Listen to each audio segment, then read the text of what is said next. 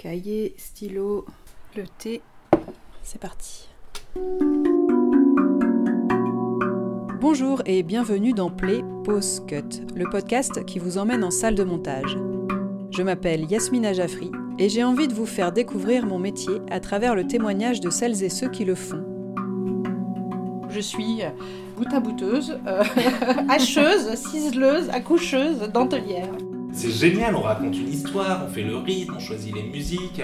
T'as un peu une mémoire ambulante, t'as rangé euh, toutes tes images euh, dans des petits tiroirs et après euh, tu fais des connexions. Tu es obligé de trouver des astuces et moi j'adore ça. C'est mettre notre, nos compétences et notre technique au service de quelqu'un qui a une vision. Un film, c'est plus forcément un- des raccords, mais c'est aussi un sentiment. C'est un curieux mélange de se mettre en danger tout en gardant une place pour s'émerveiller. C'est vraiment de l'ordre du ressenti enfin, et de l'émotion. On marche forcément à l'intuition parce qu'on marche à la sensibilité. C'est ce qui rend euh, notre métier excitant, c'est que du coup, c'est jamais euh, la même chose, jamais les mêmes sujets, et on s'enrichit tous les jours. Play, pause, cut.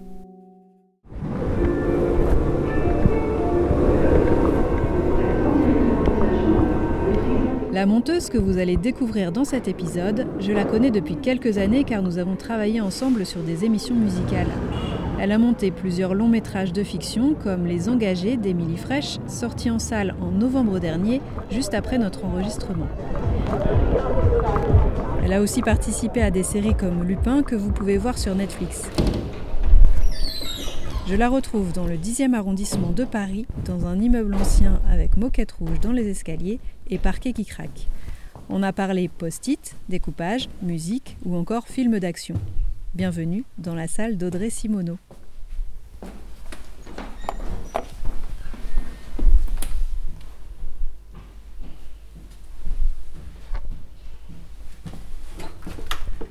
Salut Ça va? Ça va Ça va, ça va.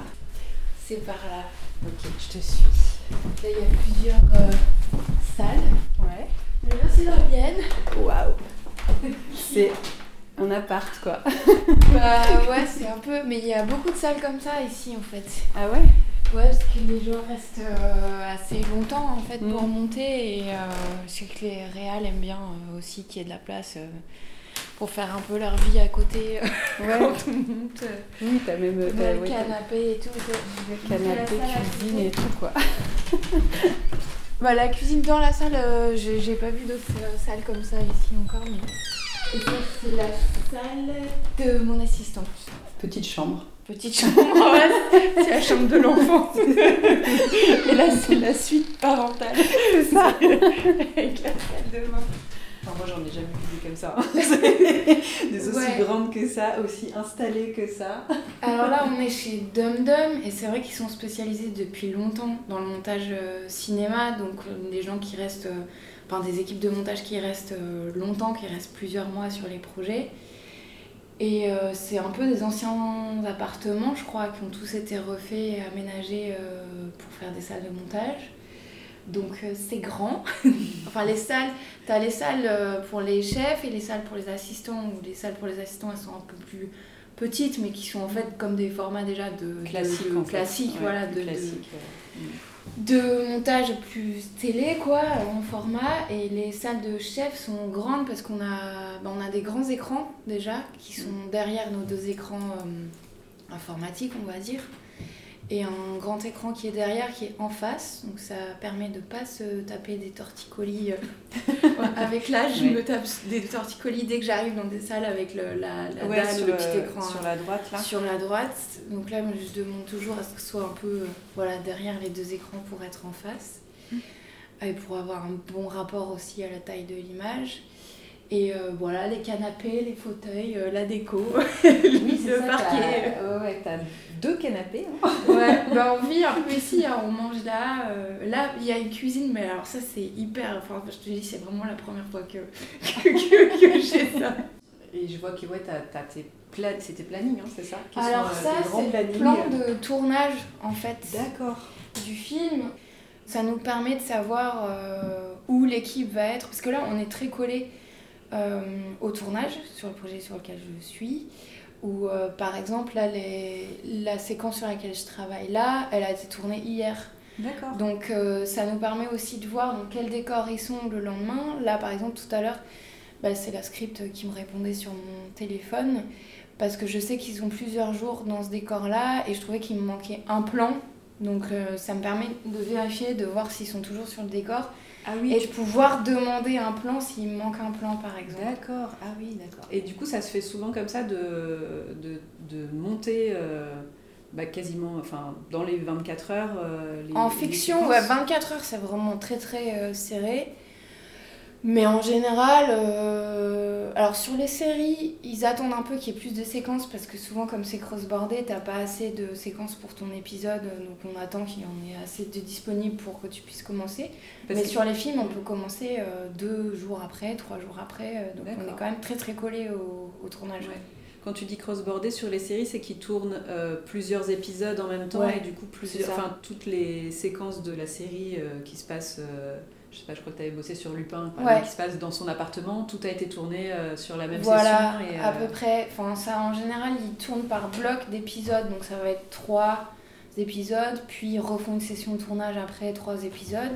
Mais sur les trois épisodes, par exemple, tu as des séquences de commissariat et ils les tournent quasiment toutes en même temps, dans le Mhm. même décor. Mais euh, tu en as l'épisode 1, 2 et 3. D'accord. Donc parfois, euh, si tu commences trop tôt, tu arrives vite à épuiser tes séquences si tu as un épisode qui t'est euh, attribué. Hmm. Donc il faut attendre qu'il y ait assez de matière pour pouvoir commencer à, à monter.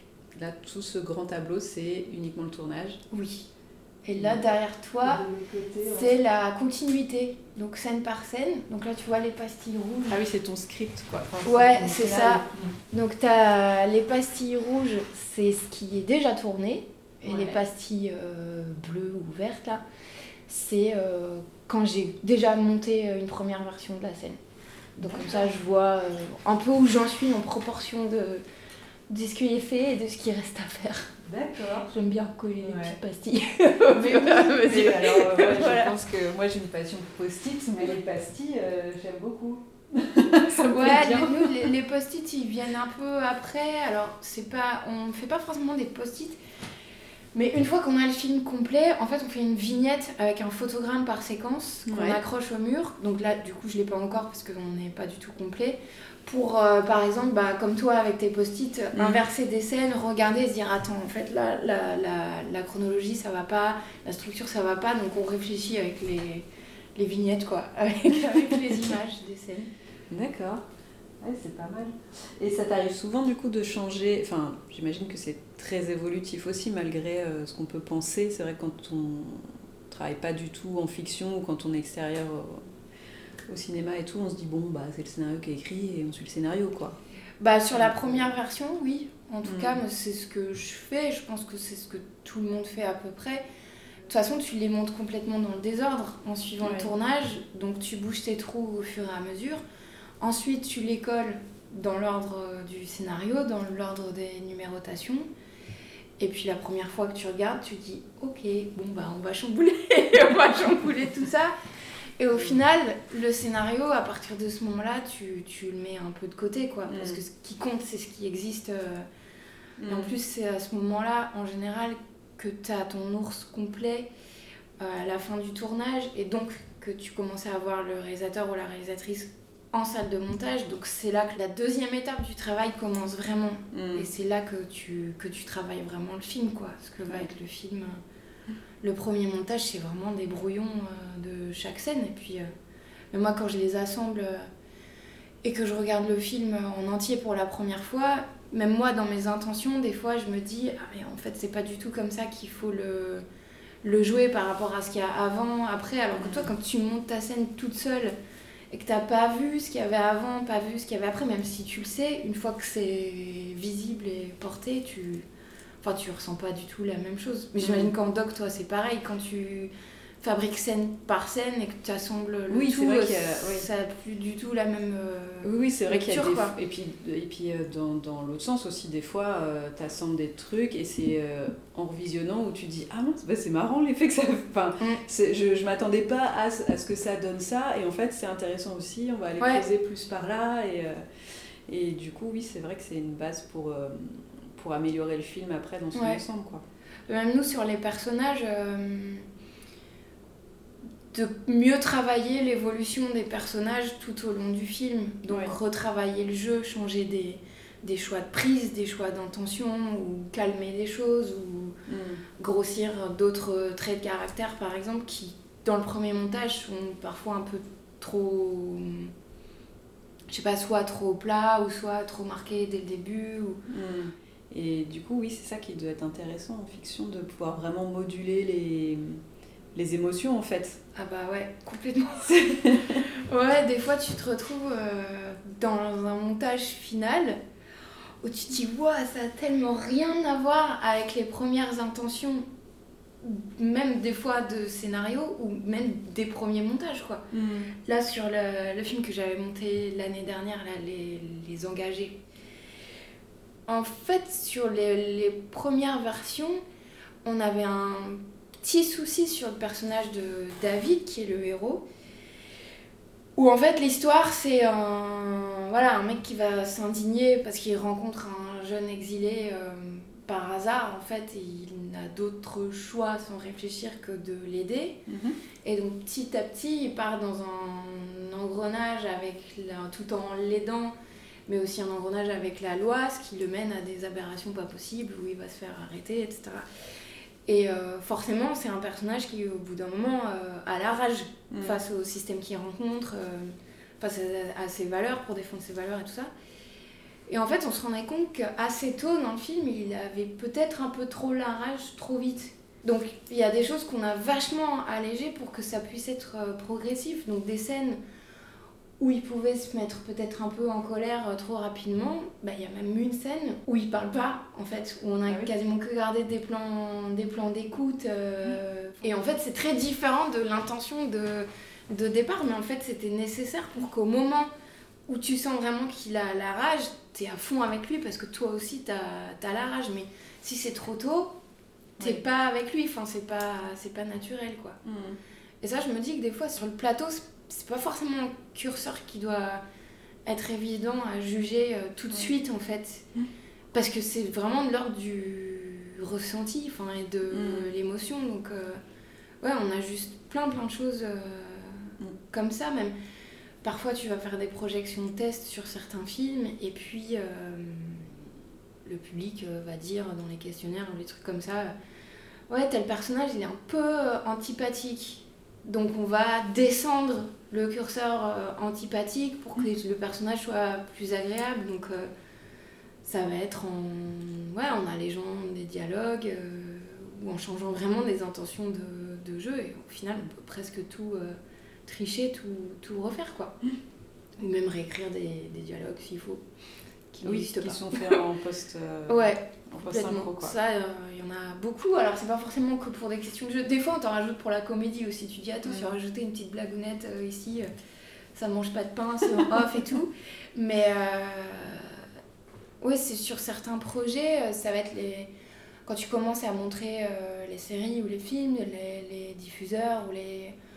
Vont vouloir que les gens comprennent tout absolument, donc tu rajoutes, donc forcément t'es en off, tu bricoles. Des fois t'as pas le timing dans les plans, Mm. donc tu, tu fais des choses qui, qui peuvent se voir quoi. Ouais.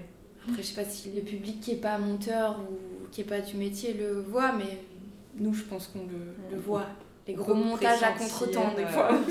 C'est jamais la personne qui parle que tu vois. Sur les longs métrages, il y a quand même un, un enjeu financier aussi qui est quand même super important.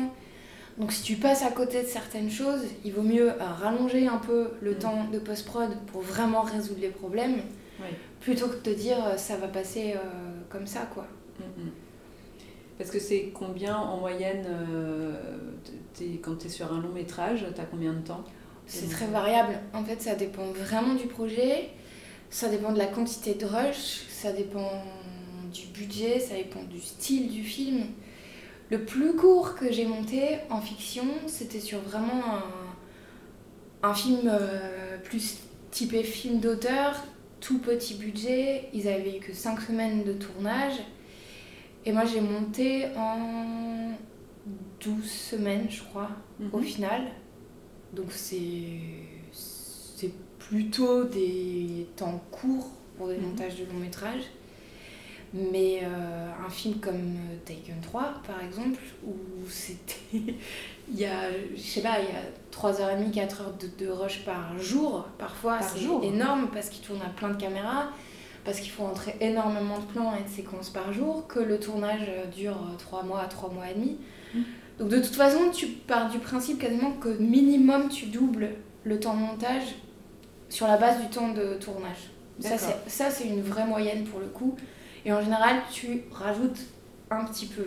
Tu vois, sur les, les 5 semaines, on en a fait 12. Sur Taken 3, le, ouais, le tournage était 3 mois et demi. Moi, j'ai bossé 6 mois dessus. Et on était deux quasiment tout le temps en permanence. Donc au final, ça fait presque un an de, de montage. Parce que euh, les scènes d'action avec beaucoup de plans, ça, ça, ça prend énormément de temps à, à monter. On est souvent sur des scénarios euh, très longs, beaucoup trop longs par rapport à, à la durée finale qui est voulue, qui est plutôt de euh, allez, 1h45, tu vois, un truc comme ça. euh, Mhm. Et tu fais un premier montage, euh, c'est ça va faire fait le 2h45, 3h, qui fait pas le double, mais presque, quoi. Donc tout ça, c'est c'est super, super long. Donc vraiment, c'est complètement variable. D'accord. Mais la base, euh, on double le temps de tournage, c'est à peu près. euh, Ouais, c'est à peu près ça. Taken 3, c'était vraiment particulier parce que Megaton, il a une façon de tourner qui est extrêmement découpée. Il tourne à beaucoup de caméras sur toutes les scènes d'action. La plupart des films qu'il fait, ce sont des films d'action, donc il y a beaucoup de scènes d'action en proportion. Mais sur d'autres films que j'avais fait chez Europa, ouais, c'était ça. Je pense qu'on est, on est toujours sur la règle de doubler le, le- le temps de, de tournage, quoi. Disons que tu prends le temps du tournage à peu près pour faire ton ours, et ensuite le temps de tout revoir, tout retravailler, la structure, revoir chaque scène avec le réal, les modifs de prod, les modifs, les modifs de distrib, ça, c'est ça, on arrive à ça à peu Mm. près. Ah oui, parce que tu as, deux niveaux, c'est pas comme en, en télé, on, a, euh, on va avoir le producteur et le diffuseur, et du coup, toi, c'est la, le. Bah, c'est un peu pareil, c'est-à-dire que tu as le producteur Ouais. et après tu as le distributeur qui est comme le diffuseur en fait, ou, euh, ou les plateformes euh, quand c'est pas euh, du cinéma ou quand Ouais. c'est une série. euh, mais c'est quand même en deux temps, c'est-à-dire qu'il faut quand même d'abord un peu retravailler avec les, les producteurs parce que ensuite c'est eux qui sont garants aussi de ce qu'on présente aux diffuseurs en fait ou donc distributeur pour les salles de, de ciné. Quand ils font des longs métrages, c'est un peu différent parce que tu, tu regardes le film Mm. a priori en entier ou si tu arrêtes, le film il est quand même euh, vu. Oui. Entre, enfin, Mm. une série, c'est que tu as l'enjeu du premier épisode, mais il faut regarder tous les épisodes suivants en fait Mm. pour que ça fonctionne. Oui.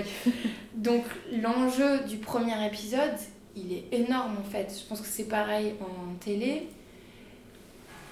Mais sur les plateformes, j'ai l'impression que c'est encore plus euh, puissant quoi. Mm. Sur les séries, j'imagine que vous êtes plusieurs monteurs en parallèle. Comment vous vous répartissez le, le travail? C'est vraiment par un épisode chacun ou est-ce que vous pouvez croiser les choses des fois ça ou- dépend, euh, ça dépend vraiment. Euh, sur Lupin, chacun a vraiment son épisode ou ses épisodes Mhm. et on les monte euh, en même temps en fonction de ce qui est tourné. Mm. Donc, euh, ce qui est pas mal, c'est qu'on peut quand même se montrer les épisodes entre nous Mm. et puis aussi s'échanger des choses si on veut euh, chambouler la chronologie d'un épisode ou je sais pas la fin Ah d'un Mm. épisode, le début d'un autre, de dire attends toi qu'est-ce que t'as euh, que peut-être je peux récupérer ou des fois parce qu'il nous manque des plans et en fait il y a plusieurs scènes qui vont être faites dans ce décor donc on peut aller en chercher. Mm. Donc on, on se parle pas mal et puis quand même il faut que le style soit commun quoi. Oui.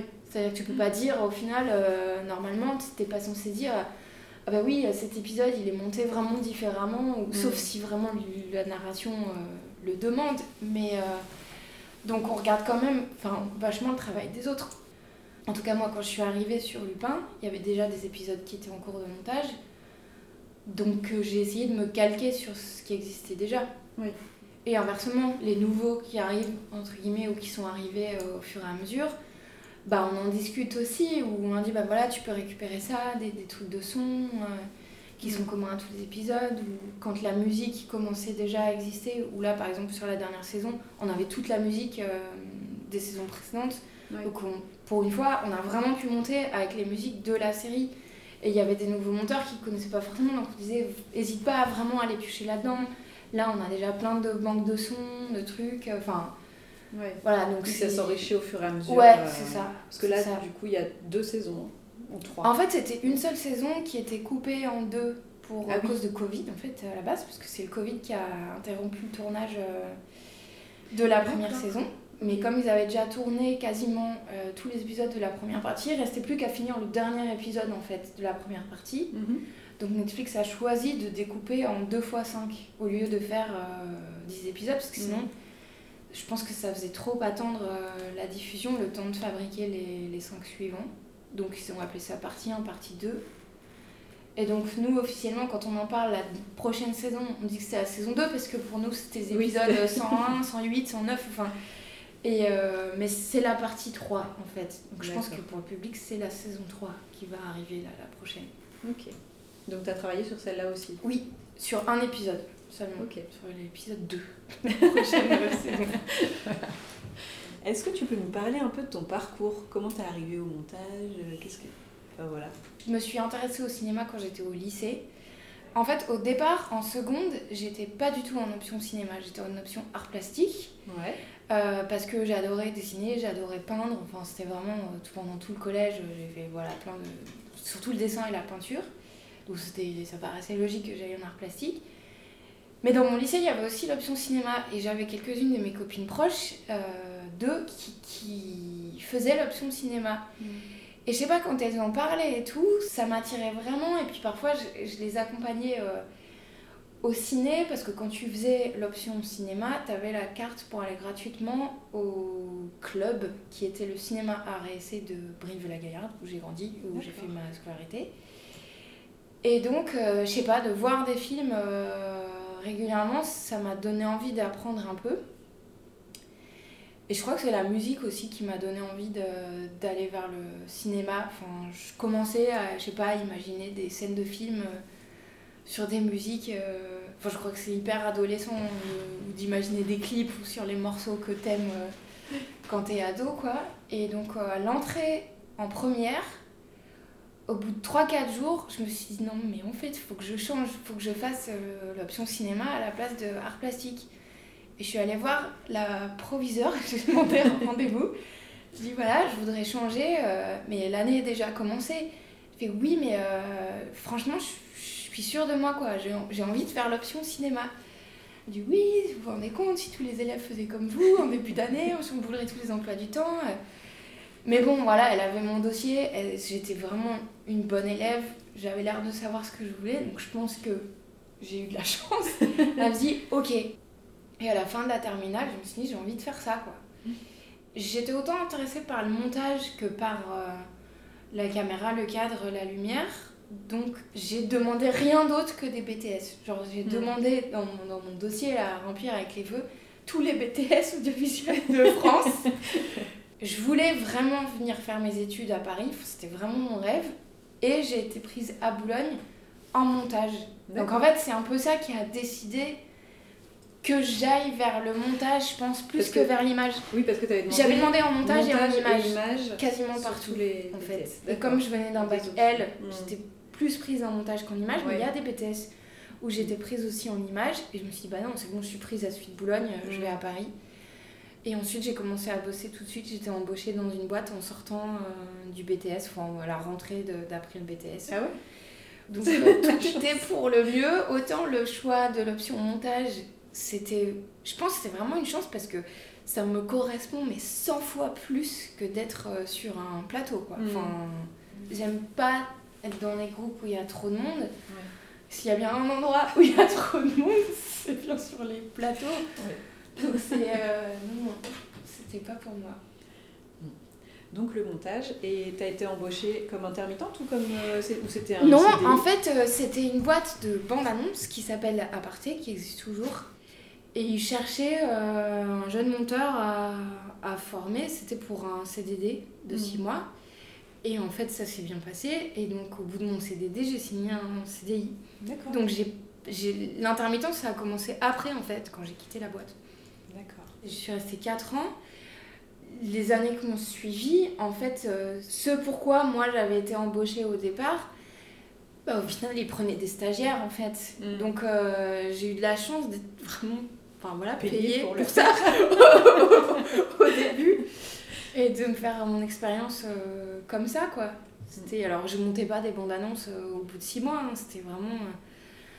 À l'époque, euh, ils tournaient pas mal de making-of aussi, Mhm. qui étaient encore sur euh, cassette, sur mini DV en général. Donc, euh, en gros, j'ai récupéré les cassettes tournées sur les making-of, sur les tournages de films, et je, bah, je les dérochais. mais en fait, je me rends compte que c'était laborieux parce que tu sais, tu rentrais tes cassettes, tu les ressortais, tu faisais ton in et ton out parce que comme l'espace disque à l'époque, ça coûtait hyper cher. Tu digitalisais pas toute la cassette, c'est-à-dire que tu dérochais sur la bande et après tu nommais ton truc. Alors là, il y a un tel, tel comédien avec des mots-clés, des trucs pour ensuite pouvoir vraiment tout euh, rechercher. euh, Faire ta base de données. euh, Ouais, donc ça, ça prenait mille ans en fait. Et au final, j'ai commencé à monter les making-of que j'avais dérochés parce que bah, je connaissais un peu les images, un peu chapeauté par les gens de la boîte ou par d'autres monteurs où je regardais comment ils faisaient. Euh, J'essayais de faire un peu les mêmes euh, recettes et tout. Et puis au bout d'un moment, j'ai commencé à faire des petites modifs sur les bandes annonces que la boîte faisait. Et puis au bout d'un moment, ils m'ont donné mes premiers films à faire en bande annonce et tout. Et puis, puis voilà. D'accord. Parce que c'est un exercice quand même particulier, les bandes annonces. euh, Oui. Bandes annonces, teaser et tout. Enfin, on- Ouais. nous, on a déjà bossé ensemble et je sais que ça, c'est un truc que je te laissais parce que moi, faire les teasers avec 12 milliards de plans et des effets de son et des machins, c'est quand même hyper difficile, je trouve. Mais en fait, c'est pas, je, je trouve pas ça plus difficile qu'autre chose. C'est juste ça, ça prend. euh, En plus, si t'aimes ça, enfin, je Oui. moi j'aime ça. Comme ce qui m'a donné un peu envie, je crois, de faire du cinéma, je te disais, c'était la musique. Mm. C'est que je voulais être musicienne, je rêvais d'être musicienne depuis que j'étais petite. Je voulais faire du piano. Euh, mes parents n'avaient pas les moyens de m'acheter un, un vrai piano. J'en ai eu un, mais qui s'avait acheté dans une vente aux enchères. Je sais pas, peut-être à 300 francs, peut-être à l'époque, Mhm. un truc comme ça. Mais il était inaccordable. Enfin, je pouvais pas apprendre le piano dessus. Et en bande-annonce, par exemple, euh, souvent, euh, tu construisais ce qui s'appelle le berceau musical, en fait. C'est-à-dire que tu dis, bon, de toute façon, la durée, elle est vite vue. hein. Tu sais que tu es entre 1 minute 30 et 2 minutes pour un format classique de bande-annonce. En tout cas, à l'époque où j'y étais, c'était comme ça. Donc, tu, tu, voilà, tu sais quel genre de musique un peu tu vas chercher et tu commences à fabriquer un peu ta structure musicale en te disant, dans un modèle euh, classique, quoi, et un peu caricatural, tes 30 secondes d'intro, euh, ta rupture, tes 30 sec- secondes de partie du milieu et euh, tes 30 secondes de partie de folie euh, à la fin où tu mélanges un peu tout. D'accord. Où la situation, les problèmes et euh, le fourre-tout quoi. Et donc ça, à chaque fois, il faut euh, que ce soit accompagné de musiques qui sont souvent des musiques de stock en fait, où tu as des albums de musique de trailer vraiment. La version du morceau en elle-même elle va faire deux minutes, mais toi tu l'as reconstruit avec un début, un milieu, une fin sur tes 30 secondes. Donc en fait, tu es hyper dépendant euh, de ça en Ouais. fait pour fabriquer le montage que tu vas coller euh, dessus. Donc souvent, on commençait par bricoler ça en fait, la structure musicale. euh. Après, maintenant, alors j'en fais moins aujourd'hui, mais j'ai l'impression que les bandes annonces d'aujourd'hui, elles sont un peu moins sur ce modèle-là, en Mhm. trois parties. Que par exemple, les grosses bandes annonces américaines, c'est vachement la mode euh, d'un morceau un peu euh, connu que tu vas développer d'abord avec du sound design et du gros Mm. mystère. Et en fait, la bande-annonce, elle évolue tout du long. En fait, Ouais. c'est Mm. plus vraiment ces parties-là. C'est plus euh, aussi scindé, ouais. c'est Mm. plus aussi scindé, ouais. Donc je, je pense que c'est peut-être un peu différent aujourd'hui, mais n'empêche que si tu te dis t'as besoin d'une minute trente, faut construire ces 1 minute trente là. euh. Mm, mm. En fait, ouais, c'est plus le son qui va faire que tu cuts à tel endroit plutôt que, que l'image presque. Mm. Et puis après, tu fais tes silences ou tes ruptures en fonction des dialogues et des. Donc ouais, c'est assez musical comme composition finalement. Ouais. Et donc, tu as fait 4-5 ans, c'est ça, de bande-annonce? Ouais, 4 ans. Et euh, après, c'est toi qui es parti parce que Oui. t'en, avais, t'avais fait le tour. J'avais fait le tour de la question, je crois. Et euh, donc je suis partie, encouragée par pas mal d'intermittents qui venaient dans cette boîte et qui m'ont dit mais euh, nous on te file tous les contacts des gens chez qui on bosse. En fait en gros euh, je suis rentrée au planning de, de, de toutes ces boîtes pour les bandes annonces parce qu'au début c'était ça que je savais faire quoi. Et c'est comme ça que j'ai fait mon statut assez rapidement, mais vraiment grâce aux personnes qui me connaissaient euh, Mm. de ma première boîte. Et euh, j'avais contacté aussi une boîte euh, pour laquelle on avait fait un projet un peu particulier chez Aparté, où c'était plutôt un film institutionnel qui ressemblait un peu à un doc. Et je m'étais bien entendue avec le producteur, donc euh, j'avais envoyé un petit message comme une bouteille à la mer. Et il faisait beaucoup d'institutionnels, des petits films euh, web et tout ça. Et là, sur un projet, j'ai rencontré François Göttgeber, avec qui on s'est super bien entendu. C'était lui qui réalisait un truc sur lequel cette boîte m'avait mise. Ensuite, François, qui est réalisateur de captation, m'a proposé de partir avec lui sur plein de captas en fait. Donc là, ça a vraiment euh, ouvert mon champ d'action.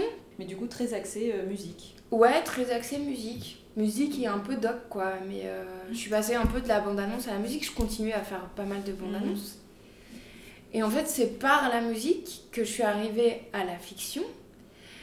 Parce que euh, je suis contactée un jour sur Facebook par un gars que je connaissais pas, qui s'appelle Camille Delamarre, qui montait un film de Mégaton qui s'appelait Colombiana. Il était chef monteur. Et euh, en fait, il cherchait du renfort pour ce film-là. Et il avait entendu parler de moi par un pote à lui qui avait vu un concert de François que j'avais monté, qui était un concert de Rof, euh, le rappeur. Donc qui était le truc le plus découpé de la Terre que j'avais jamais fait, qui correspondait exactement au style de Mégaton en fait. Et donc euh, ce mec-là avait parlé à Camille de moi en disant écoute, euh, j'ai vu le travail de cette nana, euh, je pense qu'elle est capable de venir en renfort sur Colombiana, donc prends-la et essaye et vois ce que ça donne quoi. Et ça s'est bien passé, et donc ensuite ils m'ont rappelé pour Taken 2. Il y avait deux chefs, c'était Camille et Vincent Tabaillon, et moi je faisais les premiers montages. Et euh, ensuite, euh, ils reprenaient euh, la première base et ils en faisaient ce qu'ils voulaient. Ils restructuraient le film, ils remontaient ce qu'ils avaient envie de remonter. Mais ça faisait déjà une première base de montage. C'est quand même un mode de travail un peu différent. Donc, la première fois que tu es arrivé sur un, un long métrage comme ça, ça t'était pas un peu stressé enfin... Bah, j'ai eu vachement de chance parce que la position que j'avais, elle était que chouette en fait. J'avais pas la responsabilité du chef monteur qui est ensuite vraiment de bosser avec le réal, de porter le film auprès des producteurs, auprès des distributeurs, de vraiment avoir la, bah oui, la, la responsabilité en fait. Moi, je m'amusais juste. En gros, en plus, comme j'avais pas d'expérience de long métrage, justement par l'assistana et tout ça, en fait, j'avais pas trop peur parce que je savais pas où je mettais les pieds. je me disais, c'est juste génial d'être là. En plus, à la base, je devais rester deux ou trois semaines. Donc c'était très court. Finalement, je suis restée beaucoup plus longtemps euh, sur le premier film. Mais euh, j'avais pas vraiment trop de codes de fiction en tête. Donc euh, mais je m'amusais avec les codes que je connaissais. Je trouvais ça génial d'avoir plein de plans. Je trouvais ça génial de construire une séquence de dialogue ou une séquence un peu euh, d'action. Enfin, donc vraiment, au début, je faisais que m'amuser. Donc j'avais je- vraiment, j'avais pas peur du tout. En revanche, quand j'ai fait mon premier film en tant que chef, là, mais j'ai, la première semaine, j'ai flippé à mort. C'était un gros film parce que c'était aussi une comédie d'action euh, produite par Europa. C'était un réal américain euh, qui s'appelle Maggi, qui avait fait des gros gros films aux États-Unis. Euh, la star du film, c'était Kevin Costner. Ah ouais Donc tu, tu, tu te dis, mais en fait, au début, tu es là, on t'appelle, tu te dis, c'est pas vrai, on propose ça. Tu, tu rappelles 12 milliards de fois pour dire, c'est bon, vous en êtes où, ce que vous avez choisi. On te dit que c'est toi, tu sautes au plafond. Et vraiment, les premiers jours en montage, je me suis dit, mais, mais euh, je vais pas y arriver. euh, parce qu'il il tournait plein de scènes, c'était à la Cité du Cinéma. au début de la Cité du Cinéma, ils tournaient des scènes dans des studios en bas. Donc moi, l'équipe, je, les voyais en fait euh, par la fenêtre de ma salle de montage. Donc je voyais le, la grosse machine que c'était et je me disais, moi pour l'instant je suis toute seule. Et le jour où j'ai le plus flippé, je pense que c'était au bout de ouais, 4-5 jours, le réal vient et me dit, euh, tu peux me montrer euh, telle scène que j'avais déjà commencé. Je dis, bon c'est bien, mais tu pourras changer ça, ça, ça, ça, ça et ça. Ok, je prends des notes. Mais je me dis, euh, rendez-vous dans trois mois, quoi, quand le montage il est fini. Tu vois, je, je vais monter les autres scènes, Ouais. et puis je ferai les modifs, euh, je sais pas, quand j'aurai le temps. Ou, euh, Et genre deux heures après, son assistante, parce qu'il avait une assistante personnelle, m'appelle et me dit, euh, Audrey, Maggie aimerait voir la scène avec les modifs sur le plateau, quand est-ce que tu peux lui amener? Et là, je, je, je lis mon cahier de notes et je me dis, putain, combien de temps ça peut prendre de faire ça? Bon, je pense que j'en ai pour, en vrai, pour bien deux heures, quoi. Et donc je dis, oh, bah tout à l'heure, cet après-midi, euh, je, je vous l'amène. Je dis qu'il va y avoir un temps d'export, etc. pour gagner du temps, en fait, sur le Mhm. montage qu'il allait faire. Je raccroche et là, je me dis, euh, je suis en panique, quoi. Il veut la voir sur le plateau, en bas, euh, il y a tout le monde autour. Je sais pas, j'ai flippé et j'ai un peu... tu sais, Mhm. figé quoi. Vraiment le truc où tu te dis putain, je vais pas y arriver. J'arrivais plus à réfléchir et tout. Je me suis dit respire, je fais le truc. J'arrive sur le plateau en bas avec la petite clé USB. euh, et oui, euh, je le regarde sur mon ordi. euh, si c'est bien, je le montre à l'équipe. Si c'est pas bien, euh, tant pis. Ok. Petit Mais en même temps, le gars, il me testait à mort. C'était une énorme Ouais. machine. C'était mon premier film. J'avais 29 ans. Donc il devait Mm. se dire. euh, En même temps, il m'avait choisi parmi les autres. Enfin, il avait eu son Oui. mot à dire. Il m'avait rencontré et tout. Mais quand même. Enfin. Et donc ça s'est bien passé. Il a montré à l'équipe. Et là, je me suis dit, ok, je peux respirer. Et maintenant, euh, je, je me détends, quoi. Ouais. Et je m'amuse. En fait, il faut que je me réamuse euh, comme, Et comme sur les autres films, quoi. est-ce que tu penses, parce que tu dis qu'il te testait, est-ce que c'était pas aussi un moyen de tester ta résistance à la pression? Bah si, je pense, ouais. Bah oui, oui, c'était me tester à, à tous les niveaux, je pense. Et puis aussi pour montrer, euh, meuf, c'est cool, on t'a mis sur le projet, mais euh, mesure bien ta chance, quoi, et te, et te plante pas, je pense. C'est vache quand même. Non, mais en même temps, je peux comprendre. En fait, maintenant, quand j'y repense, je vois la responsabilité qu'on a sur les films, et je me dis que j'ai eu tellement de chance qu'on me confie ce truc, c'était quand même, il, il prenait un petit risque, c'était un petit pari, quoi. Et moi, je m'en rendais pas du tout compte. Donc, a posteriori, je me dis, c'est un peu normal qu'on m'ait testé comme ça, en fait. Ouais. Pour voir si j'étais un peu solide Mhm. euh, et pour me préparer un peu aussi à ce qui allait m'attendre euh, sur les films, quoi. Ouais. Parce que ça a été dur après ou Oui. ça a été très dur. C'était le premier film, c'était le film le plus dur euh, que j'ai fait. Hmm. Parce que entre les réalisateurs et les producteurs, en fait, je crois que personne n'était d'accord sur le film qu'ils voulaient faire. Hmm. Donc au bout d'un moment, ça se jouait à version de montage en fait. Et moi j'étais au milieu, donc ça me faisait des crises de panique. Je me disais, mais je vais être sur un siège éjectable euh, jusqu'à la fin en fait, parce qu'au bout d'un moment, il y en a un qui va se dire que c'est moi qui suis pas capable de faire euh, ou qui ne comprend pas ce qu'on me demande en fait. Mm. Alors que j'avais des versions contradictoires euh, Ouais. en permanence avec pas de discussion posée ensemble où tu sais, tu, vois, bah voilà, tu en discutes, Mm. tu te dis, ok, bon, on va faire ça et t'y vas quoi. Ça s'est même euh, joué euh, jusqu'à un point où euh, il y a eu deux versions un peu du film Mhm. qui ont été testées en parallèle dans des salles de cinéma sur un public en disant Ah oui. bah voilà si on a une qui fait un meilleur score que l'autre ben on va privilégier cette direction. Et en fait les versions elles ont fait quasiment le même score. Donc c'était même pas la solution. Et c'était enfin bref ça a duré hyper hyper hyper longtemps. Voilà, et j'en pouvais plus et je me disais je peux pas partir parce que c'est mon premier film. Et si je pars c'est vraiment un échec. C'est à dire Ouais. que le fin mot de l'histoire c'est que j'aurais pas fini mon premier film quoi. Donc je m'accrochais je m'accrochais. J'avais tout le soutien de, de- des personnes de la post-prod euh, voilà qui savaient ce que je faisais enfin Hmm. on était un peu tous dans la même galère en vérité parce que ben, les plannings ils arrêtaient pas de se repousser t'avais la sortie du film qui approchait et euh, il fallait refaire le montage son, la musique bougeait tout le temps. Enfin bref, c'était, ça impliquait pas que, que moi. hein. Mm. Mais quand ça a été fini, je, je, je savais plus où j'habitais quoi. Enfin, et j'ai jamais revécu euh, vraiment cette Mm. situation-là euh, aussi dure. Mais ça t'a pas donné envie d'arrêter la, la Ah non, fiction quoi. pas du tout.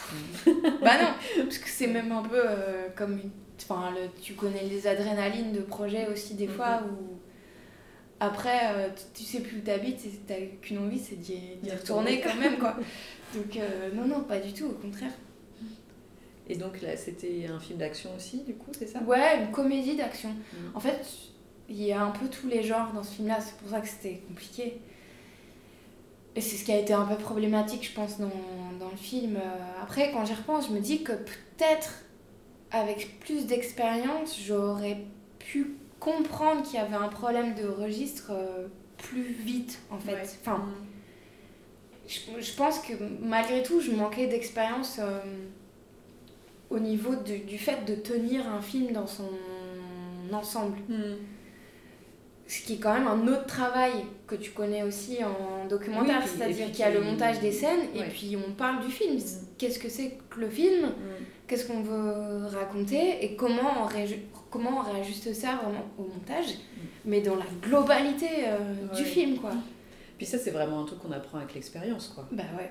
C'est vrai que Mm. là, d'avoir euh, cette vision euh, globale, moi je le vois bien maintenant quand je dérush, que je- que j'ai euh, 10 heures ou 24 heures ou plus, euh, je me dis, bon, alors oui, telle séquence, ça peut compléter tel propos Mm. et tel machin, mais si j'utilise celle-là, si en fait j'utilise plutôt pour euh, ce truc-là, ça voudra raconter autre chose, etc.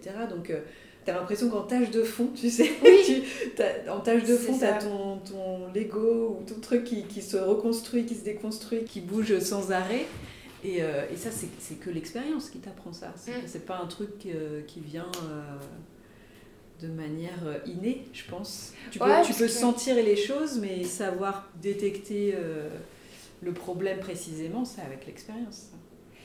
Ouais, parce que même euh, aujourd'hui, même sur les formats longs, en tout cas, mais même sur les séries, parfois j'ai peur d'être moins spontanée qu'au début. C'est-à-dire que de me permettre un peu moins de choses dans les premiers montages parce que, euh, je sais pas, j'ai plus peur que ça se fasse pas. Alors qu'au début, j'en avais rien à foutre, je savais pas trop ce qui se faisait ou pas. euh. Ouais.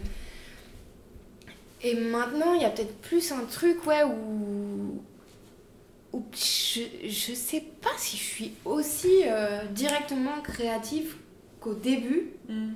Mais par contre, je sens que j'ai vraiment appris sur euh, la structure et me dire ça c'est pas grave, j'ai pas besoin de peaufiner maintenant parce que de toute façon on verra après. Alors qu'avant j'étais là, je peaufinais euh, tout de suite chaque truc, chaque Mm. début de séquence, sortie de séquence et au final tu, Tu coupes tout. la moitié, tu passes tout. Et donc euh, tu dis c'est- pas là qu'il faut être perfectionniste dès le début Mm. perfectionniste, tu l'es après quoi. Euh, Ouais.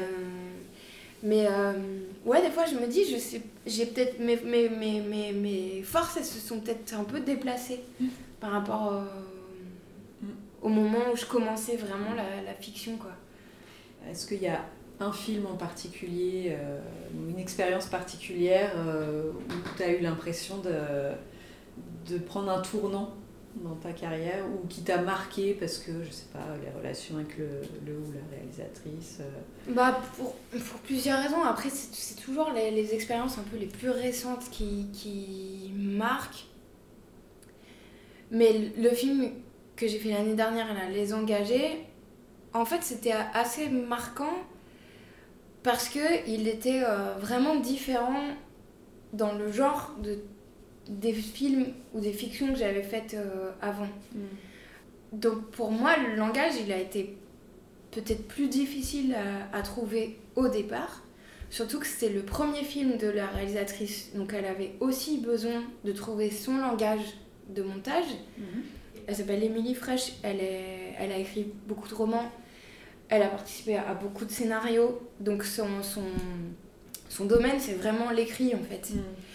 Et quand, on est, quand elle est arrivée en montage, déjà fallait qu'on se trouve euh, toutes les deux en fait, fallait qu'on trouve le film et ensemble, sachant que elle c'était vraiment sa première immersion dans le montage d'un film, avec tout le choc que c'est au départ où euh, ben, je pense que peut-être au départ elle s'attendait à voir plus un film comme elle l'avait imaginé, ou alors que ce que je lui proposais c'était genre euh, bah c'est bon c'est fini, c'est comme ça ça bougera pas.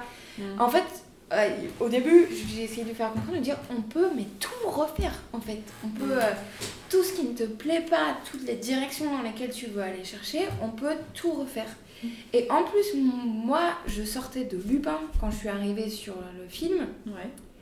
Donc euh, voilà, très commercial, très efficace, euh, pas mal de plans et tout. Et j'arrivais sur un film qui demandait de la longueur, qui était assez peu découpé parce qu'ils ont tourné en peu de temps et c'est un film qui avait pas des gros moyens et tout. Donc, euh, donc il fallait trouver le, le rythme et le langage du montage et on a essayé de le trouver ensemble. Mais au début, on est parti de loin parce que je me souviens, j'avais déjà raconté parce que c'est vraiment un moment de flip que j'ai eu et de doute beaucoup. Donc pendant le tournage, euh, ils tournent une scène d'un accident qui est au début du film, mais qu'ils ont tourné avec assez peu de plans. Et euh, je crois qu'il la script était malade et le premier assistant aussi, donc c'était pas sûr qu'il y ait ce qu'il faut pour euh, monter correctement. Donc ils me demandent de faire très vite un espèce de pré-montage pour se rendre compte et qu'on en discute et surtout que eux ils voient si c'était ce qu'Emilie euh, voulait quoi, si elle avait assez de plans pour raconter ce qu'elle voulait puisqu'ils pouvaient encore retourner sur le décor. Donc je fais ça, c'était vraiment, je sais pas, au bout d'une semaine et demie, un truc comme ça euh, de montage. Donc j'étais encore en train de trouver mes marques et en plus je venais d'un projet très découpé. Donc évidemment, en plus, comme là le but de l'exercice c'était qu'ils voient un peu tout ce qu'il y avait, je découpe pas mal ce truc, un peu Mhm. avec tous les plans que j'ai. Et elle m'appelle, Émilie, euh, je sais plus, en fin de journée, j'allais, je crois que j'allais partir euh, du, du montage. Elle me dit Audrey, c'est pas du tout ça, c'est pas du tout mon film, euh, c'est pas du tout ce que j'imagine. euh, moi je veux un truc très très lent. euh, J'imagine qu'on prend le temps et limite, si tu peux très peu découper cet accident, ça me va. Et je raccroche et je suis en panique parce que je la sens en panique. Et je me dis, on se connaît pas, enfin tu vois, on s'est Mhm. parlé un peu, mais on n'a pas bossé ensemble encore. Donc je reste le soir, même si je lui avais dit, on pourra faire tout ce que tu veux, on peut vraiment le modifier comme tu veux, faire plus long et tout, mais on peut voir ça plus tard. Je me suis dit, là, faut que je la rassure, faut que je me rassure et que je me dise que je suis capable de trouver le ton du film. Donc je passe toute la soirée à recommencer de zéro. Je fais un truc, mais alors là, pour le coup, 100 fois trop lent, vraiment, mais je me force à le faire pour la rassurer et pour lui montrer qu'en fait, euh, en montage, tant qu'on a les plans, on peut tout faire, quoi. Et donc je lui renvoie, elle m'appelle à minuit, je venais de rentrer chez moi. Elle me dit Oh, Merci Oh là là, merci Ah, pff, J'ai eu si peur et tout euh. Mais euh, c'est beaucoup plus mon film, évidemment, oui, j'ai compris, c'est 100 fois trop long et tout. Mais euh, c'est bon, je sais qu'on pourra, euh, en effet, qu'on pourra tout faire. tout faire. voilà, et donc elle me dit, euh, je vais pouvoir dormir tranquille. Je fais putain, mais moi aussi, je vais pouvoir dormir tranquille. Parce que je me voyais déjà à, à, je sais pas, être virée du film, ambiance panique, c'est pas la bonne personne, elle a pas compris le film. euh, oui, la pauvre, en même temps, elle a fait que des films d'action et des comédies, donc c'est normal, c'est pas son style. Alors que peu importe, en fait, il- on peut trouver tout faire. tout, on peut tout faire. Et voilà, et après ça s'est super bien passé, mais pareil, au début quand elle arrivait en montage, elle voulait pas trop voir les premiers montages que j'avais fait parce que ça lui faisait trop peur de voir des choses qu'elle avait pas imaginées comme ça. Donc euh, souvent on commençait. Moi ça m'avait servi parce que bah, quand ce qu'elle voulait c'était un peu déjà des choses que j'avais faites, bah, moi ça existait déjà et on allait plus vite. Mais sinon on recommençait, euh, on comparait des versions euh, jusqu'à trouver ensemble notre tempo et le tempo du film. Et, et, euh, et c'était génial. Et j'ai vachement appris euh, avec elle parce qu'en plus, elle avait aucun problème à resserrer sur ce qu'il fallait, à enlever des choses. Au début, même la première version qu'on avait faite ensemble, elle, elle était tellement radicale que quand on a regardé le film, on s'est dit, mais euh, c'était beaucoup trop. Donc on va, là maintenant, on va, pff, on va pouvoir se détendre. On sait que maintenant tout est possible et, et c'était génial. Franchement, c'était trop bien. Et ça, ça enfin, je sais pas, j'ai eu l'impression que ça avait vraiment changé mon expérience. Parce qu'en plus, comme il n'y avait pas beaucoup de rush sur le film, c'était pas évident de trouver des solutions parfois à ce qu'on voulait euh, gommer ou changer ou, ou raconter des nouvelles choses euh, qui n'avaient pas été tournées comme ça.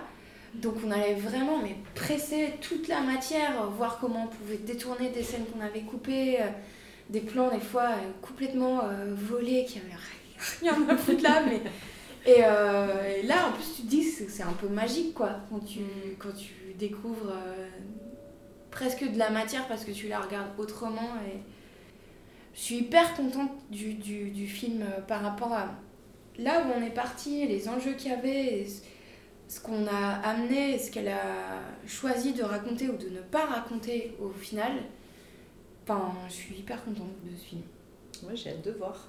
Alors qu'en plus, bizarrement, enfin, je pense que tu vois le film, c'est pas du tout, mais pas du tout une prouesse de montage. C'est très simple, c'est très sobre. Euh. Donc tu pourrais pas soupçonner en fait tout, tout le travail euh, qu'on mm. a fait, euh, où j'ai l'impression d'avoir presque été chercher plus loin que sur d'autres films qui sont beaucoup plus montés, où il y a beaucoup plus d'esbroufs de montage et de... En tout cas, les films d'action sur lesquels j'ai travaillé sont plutôt très très découpés. Et là, t'as un truc, même quand tu le fais, euh, t'as l'impression de faire du sport, quoi, un peu. Enfin, T'es fatigué après. Est-ce que tu te vois faire du montage cinéma euh, à temps plein euh, toute ma vie dans les prochaines années ou est-ce que tu as d'autres envies de montage? Est-ce que tu varies un peu? Est-ce que... bah, J'aime bien varier quand même tu vois, là, recommencer un projet long, après avoir fait du format plus série, ou même entre les, les projets de fiction, faire un peu d'autre chose, où ça, ça fait quand même vraiment du bien. Enfin, je trouve même que c'est du luxe, quoi, de pouvoir avoir des projets vraiment variés, autant dans la durée que dans les, le type de travail. Tu vois, je referais bien une captation, par exemple, ça fait longtemps que j'en ai pas fait. Mais euh, par contre, j'ai envie de faire du montage toute ma vie. Ouais. j'ai pas envie de changer du tout. J'ai surtout pas envie d'être réelle, en tout cas pour le moment. J'ai même pas de velléité d'écriture. Euh, j'aime trop notre métier, quoi. Mm. Bah, il est génial, quoi. Bah ouais. Faut, dire ce qu'il est. bah oui, non, mais c'est vrai. C'est. Ouais. Je sais pas, j'ai l'impression d'exprimer des trucs, même si c'est pas mes histoires, euh, quand même de mettre un peu de moi dedans. Euh, mm. Et en même temps, je sais pas, le fait d'être. Euh, de travailler pour le projet de quelqu'un d'autre, je sais pas, mais. Je trouve pas ça ingrat du tout en fait, mais au contraire. Mm. Donc, ouais, j'espère que je serai une vieille monteuse. T'as l'air bien partie pour. mais toi aussi, je te vois bien vieille monteuse. Ah oui, bah, moi, j'ai fait toute ma vie du montage. Euh. ouais. Bon, et eh ben c'était très chouette. Bah ouais, c'était avec toi. Merci Audrey. Merci Yasmina. Les Postcuts, c'est terminé pour aujourd'hui. Je compte sur vous pour liker, partager, commenter et vous abonner. Vous pouvez aussi me soutenir financièrement via ma page Patreon sur laquelle je vous raconte les coulisses de fabrication du podcast et plein d'autres choses autour du montage. On se retrouve ici dans 15 jours pour un nouvel épisode et sur les réseaux sociaux pour tout le reste. À bientôt!